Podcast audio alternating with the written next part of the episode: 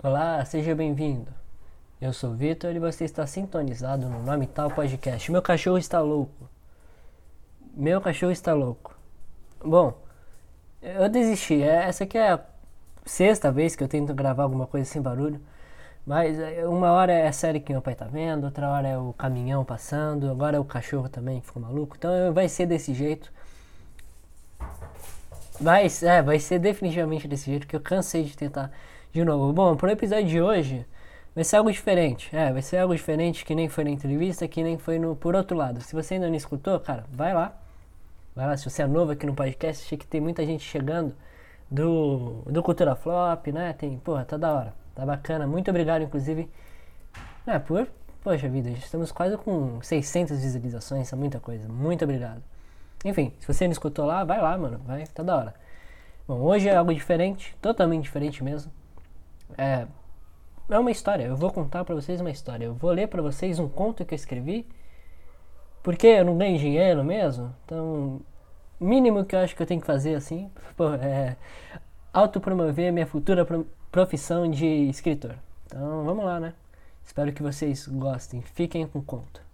Ah, sim, o nome do conto Bom, eu não sei se eu deixo Invasão dos Sapos, que é bem mais assim, clickbait, né? Tipo, o pessoal vai clicar. Na verdade, eu vou deixar esse título pro, pro episódio, que eu vou deixar assim, só Invasão dos Sapos, esse é o nome.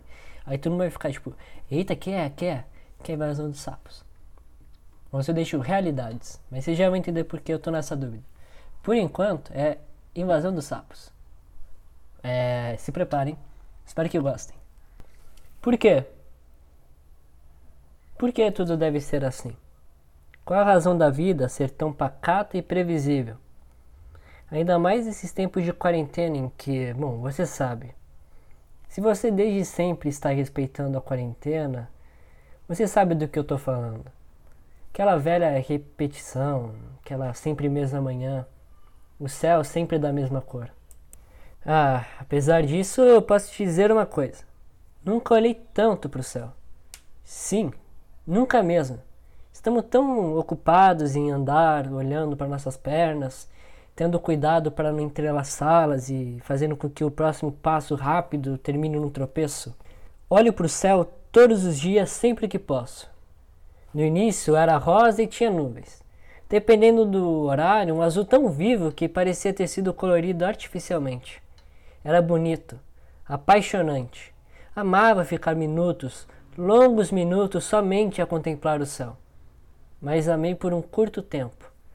Meu amor pelo céu não teve maior duração do que aquelas pequenas paixões que, que vivi nessa minha longa vida de jovem urbano de 16 anos. Durou pouco e, assim como em um romance, ele secou e ficou cinza. O céu pode estar nas cores mais fantásticas para aqueles que nunca olharam para o céu mas para mim, conhecedor de toda a paleta celestial, nada me é surpresa. O azul e o rosa já me são os mesmos. O céu. O amarelo do sol não penetra a terra tanto quanto antes. Não brilha mais tão forte. Engraçado dizer isso porque há alguns meses jamais diria isso. Jamais diria ser um amante das coisas naturais. Ora, sou um jovem urbano da movimentada São Paulo. Nunca fui muito ligado com essas coisas aí, nunca tive apreço nem esmero. Na escola era sempre aquela correria, mas ainda assim você pode me chamar de largadão. E com as pessoas era a mesma coisa. Não me importo com despedidas e separações. Faz parte. Não, mas não tem nada de filosófico nisso. Faz parte da vida. Quando se vive por um tempo, você aprende a lidar. Enfim, eu mudei de forma brusca, mas mudei. Comecei a olhar para o céu, admirar o horizonte e torcer para que chovesse. Me animava quando chovia. Sentia-me especial. As gotas caíam antes em mim do que na terra. Preferem descansar em meus cabelos, pele e roupa do que no chão. No chão, no tapete de concreto, asfalto ou pedra portuguesa do império construído pelo homem. Para a chuva, eu sou preferível ao homem. De certa maneira, quando chove, eu não sou nem humano. Eu, a chuva, as gotas, cada uma individualmente somos um só um só ser molhado. Eu, as gotas, de forma determinista, todos ligados ao solo, em constante jornada rumo às profundezas da terra, a gota, a gota numa poça, a gota rumo à poça e eu rumo à cova. Mas tão pouca chuva posso tomar agora. Aqui perto de casa, quando ameaça a chuva, troveja. É um anúncio, já me animo. Troveja ao longe, mas logo logo vem. E como? E vem em grande volume. Chove em uma tarde o que se deveria chover em um mês. Não é pouca chuva não. É tempestade. Pois essa que me dói. Toneladas de água, infinitas gotas amigas, todas elas ignorando minha existência. Não procuravam, como na rua, o repouso no ninho de meu cabelo. Não entram dentro de minha casa e me encharcam. Elas vão simplesmente direto à poça. No início, eu procurava sempre pôr a cabeça para fora da janela e me expor ao máximo que a segurança me permitisse e deixar com que toda aquela água me encharcasse. Resultou inútil. Não adianta de nada. Confesso que, pelas poucas gotas carinhosas que me procuraram, desenvolvi um certo tipo de relação, mas que também não durou mais do que o próprio tempo da evaporação. Além disso, não é a mesma coisa. Antes as gotas vinham até mim e dávamos longos passeios. E como eram longos! Me acompanhavam da escola até o metrô. Uma caminhada de 20 minutos pelas mais diversas calçadas, pelas mais aventuradas e arriscadas e emocionantes atravessadas de rua. Vivíamos aventura, sem dúvida. Atravessávamos até fora da faixa. Confesso que só tinha essa coragem, pois estava com o pé das gotas e da chuva. Quando a chuva era forte, elas até me acompanhavam até dentro do vagão do metrô. Uma, duas, às vezes até três estações comigo. Até que, como tudo, naturalmente me abandona. Só que era da maneira mais mágica possível. As gotas tornavam-se vapor, condensavam-se acima de minha cabeça, ganhavam capacidades invisíveis. E, enfim, ao menos nós dois estávamos indo de volta para casa. Eu para minha casinha e elas para o céu. Até na despedida acabávamos fazendo a mesma coisa. Agora, agora não é mais assim. As gotas caem em mim e acabou. Não tem mais nada. Nenhum passeio ou viagem, apenas ficar encarcerado dentro de casa. Ainda assim, agradeço a companhia que a mim faziam. Mas cansei. Não me animo mais ao som dos trovões. Os ignoro. Não abro a janela à chuva.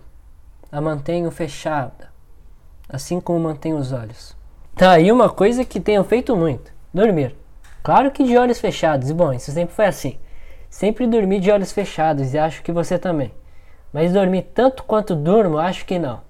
Nenhum ser humano tem maior vontade de escapar para a terra dos sonhos quanto eu. Viver uma vida surreal, desfilar na prosa do onírico, se encantar com elefantes de pernas finas. Ah, cara, como adoro sonhar. E como eu odeio acordar. Acordar me lembra até um médico cortando o cordão umbilical da pobre criança, como se estivesse dizendo desde sempre: engole o choro que a tua mãe não te pertence. E assim, como se liberta um pássaro, deixa a criança nos braços e garras do mundo. Só que ao contrário dos pássaros, os humanos não voam, e geralmente nesse, nessa tentativa de ato de liberdade, ai ai, o homem cai e quebra a cara. Que corte brusco, que choque de realidade.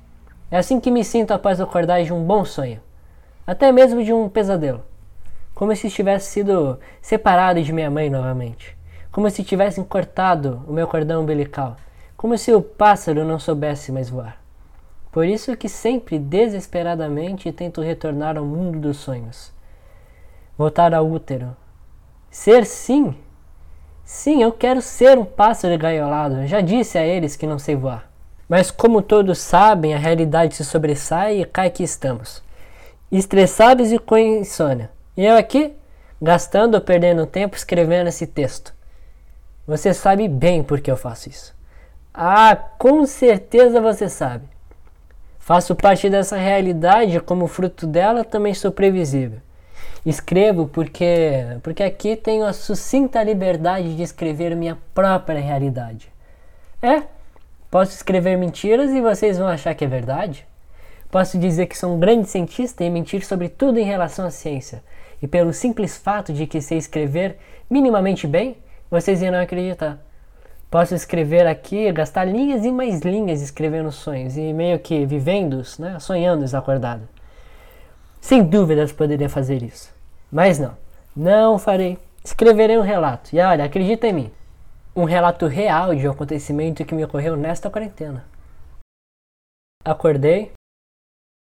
Estava sonhando. Como de costume. A fala é pausada. Porque. Ah, é, acabei de acordar. Então tenha paciência. É, calma, amigo leitor. O dia acabou de começar. Direi passo a passo o que fiz. Acordei, estava sonhando. Como de. Ah, droga, eu já não disse isso. Olha, veja bem, eu não sou bom em contar histórias. Acordei e sonhava com uma praia. Eh, ou não seriam baratas gigantes? Nunca sei. Engraçado como pesadelos se confundem com sonhos. Porque eu não temo baratas. Então, para mim, sonhar com baratas se assemelha a sonhar com uma paradisíaca praia. Bom, levantei da cama. Na verdade, não. Bocejei e espreguicei. É, isso. Acho que foi isso. Agora sim. Espreguicei, bocejei, levantei da cama e, e, e é, meu pai já estava me esperando na porta do quarto. Tarde, né? Boa tarde. Respondi cumprimentando. Você sabe que não é bem isso que eu quis dizer. Eu ignorei. Após esse curto diálogo chato, fui até a cozinha preparar meu convencional café da manhã. Mas é somente meu, meu café da manhã. Convencional e rotineiro apenas a mim. Porque para você leitor, dependendo de quem é, pode até ser estranho comer pão e tomar suco de laranja. Eu sei, eu sei, as pessoas são estranhas. Mas talvez o comumente estranho, ou ao menos que as pessoas comumente estranhem, em tudo isso é o chamar de café da manhã uma refeição tomada às 3 horas da tarde. Enfim, o que importa é que foi feito. Foi sim, estava bom, como sempre. Nada extraordinário. Apenas pão e. Bom, fui ao banheiro. Meus olhos ainda mal abriam, pois me cansei da curta caminhada pela casa. E que caminhada chata! Paredes brancas a me acompanhar, um chão de madeira a me sustentar, nada de asfalto do poderoso Império Humano ou paredes ricas em variedade dos mais variados prédios e casas. Apenas um longo corredor branco, monótono, com uma porta no final, mas sem as duas gêmeas como eu preferia que fosse. Nossa! Que referência barata! Eu nem assisti o Iluminado, tá vendo? Tá vendo o que eu te digo? Posso te contar qualquer coisa e você vai acreditar. Você deve ter me achado culto. Eu nem assisti Iluminado. Eu me faço, sabe? Faço-me de culto e as pessoas me admiram. Ai, admiram como admiram tudo. A casca, a superfície e a aparência. Novamente, os homens, como fruto de sua realidade, tão previsíveis. Bom, fui ao banheiro. Não sei se foi para escovar os dentes ou se foi para tirar água da bota, das calças, do gelo. Bom, não lembro do ditado popular. Mas digamos que fosse para, sabe, dar aquela aliviada. Bom, não é necessário descrever isso, eu acho, né? Posso dizer que esse meu ato se diferencia do ato de um bebê ou de uma criança. Porque você sabe, talvez não, né? Não sei se é idade. Mas horas, devo te contar porque acho que esse é o único voo bem sucedido do ser humano. Limpar a própria bunda. E olha que alguns falham nisso. E se formos analisar a fundo, bom, é um símbolo da independência, autonomia, é a conquista de sua intimidade e protagonismo. Adeus, mamãe. Não vou precisar de sua ajuda nessa. Bom, retorno à sala e, minha nossa, quatro horas. Sento no desconfortável sofá, o tecido se afunda e é possível sentir no osso a dura madeira. Bom, minhas costas já se acostumaram. Você, leitor, ainda mais se for um crítico leitor, é, quando se chega nessa fase a humanidade se perde e só resta a casca chata do crítico literário. Deve ter percebido que uso muitas marcas de oralidade. Ora, bem, você sabe, estou te contando uma história. Imagina minha voz te contando aí na tua casa, ou, eu não sei onde você está na verdade, mas enfim, Imagina que isto é apenas, sabe, um relato que se conta, sei lá, no bar, na rua, ou não sei. Bom, enfim, por isso que tem tantas marcas de oralidade, porque eu estou te contando uma história. Esclarecimentos feitos? Voltemos ao relato. Até com a dor me acostumei. A dor do sofá a pressionar o osso, a queimadura na boca causada pelo miojo quente, a queimadura na mão esquerda por um maldito escapamento de moto. Isso que dá atravessar fora da faixa. Estava acostumado. A dor já me era até companheira. Dor de saudade, de raiva e de tristeza. Boa tarde, tristeza. Se tornaram até chata, não prazerosa, por isso podem parar de me chamar de masoquista. Enfim, meu pai estava na sala comigo, sentado na poltrona bem filme americano. Eu, como de costume, tolo, buscava alguma alguma fuga no céu. Era, você sabe, cinza. De canto a parede do meu prédio aparecia. Havia um cano de gás e nele um pequeno sapo. Era exatamente a fuga que eu estava precisando. Um sapo escalando meu prédio. Não pude acreditar, mas decidi manter isso só para mim. Era minha fuga. E ele estava lá, parado, talvez tendo sido apenas reparado por mim. Era pequeno, mas não tanto. Verde, verde escuro. Olhando rápido, parecia apenas uma mancha na janela ou bosta de pombo na parede. Mas eu percebi. Eu tenho sensibilidade para esse tipo de coisa. Era definitivamente um sapo. Era um sapo. E. Eita! Não estava sozinho. Vi saltar do ar mais um, e mais um, e mais um. Quando eu percebi, haviam quatro sapos separados por alguns centímetros de distância. Todos os quatro sapinhos sustentados não sei por qual feitiço naquela verticalidade erguida pelo império dos homens. Bom, não pude conter minha surpresa. Nossa!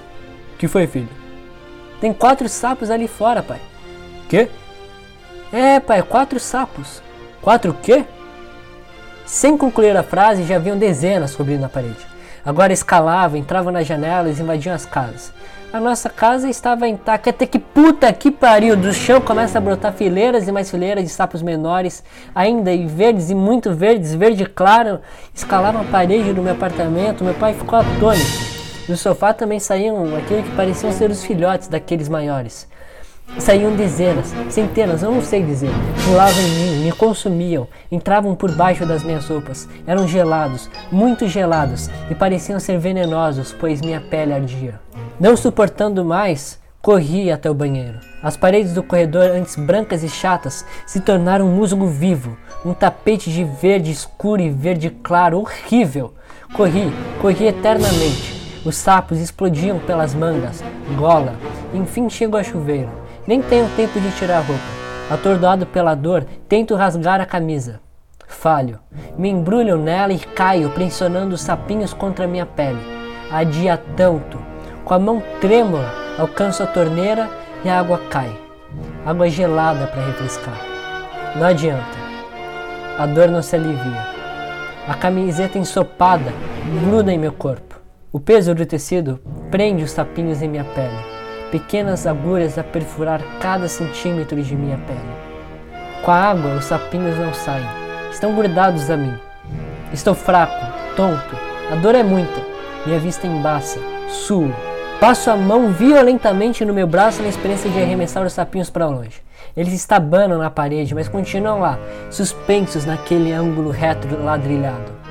Me observam, me devoram com os olhos, olhinhos pretos, negros, um vazio, profundeza profunda, o abismo me encara de volta.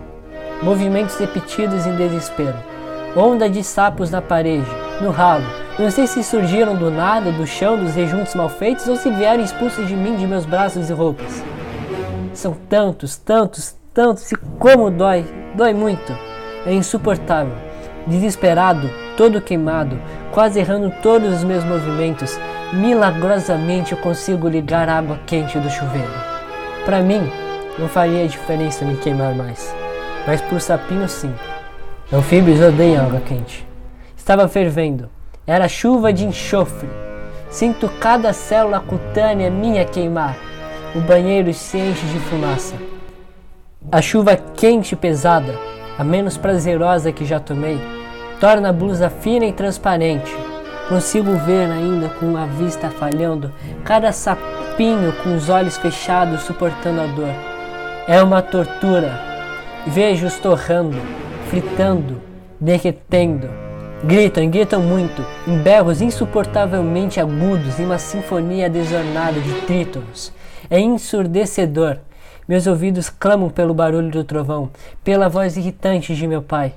Minha pele roga pelo sofá desconfortável, a queimadura na boca causada pelo miojo quente, escapamento da moto. A cena é horrível. Meus olhos imploram pelo azul e rosa do céu. os sapinhos morrem em meu corpo, fazendo dele uma TV para cachorro, só que com anfíbios. Porém não caem, não são engolidos pelo redemoinho do ralo. Seus pequenos cadáveres suspensos em meu corpo, grudados em minha roupa, brotando do chão, nas paredes, nas paredes da casa, do prédio, continuavam a escalar em filas cada vez maiores e maiores e maiores. Consumiam os moradores com seus dedinhos abrasivos, agulhinhas incandescentes, a esfriar mais do que nunca o coração dos homens com sua pele gelada, morto-vivo.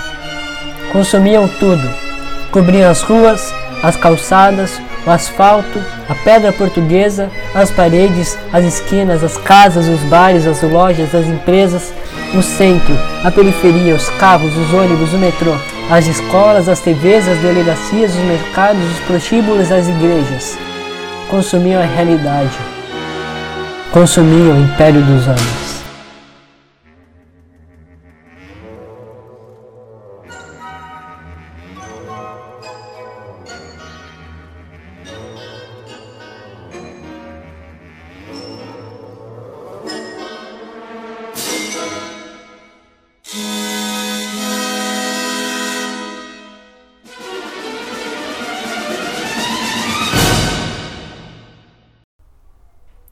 Aí foi o conto. É, Ataque dos Sapos, ou Invasão dos Sapos, ou sei lá, Realidades. É, bom, eu não sei o nome. Não sei que nome eu vou dar pro conto, mas o nome comercial vai ser sim Ataque dos Sapos. Mano, assim, espero que vocês tenham gostado. Eu particularmente achei cômico com essa música. Pô, o cara contando de invasão de sapo e tocando assim a música do arrebatamento. Cara, eu, não, eu não consigo levar muito a sério não, mas se você consegue, muito obrigado. Se você gostou também.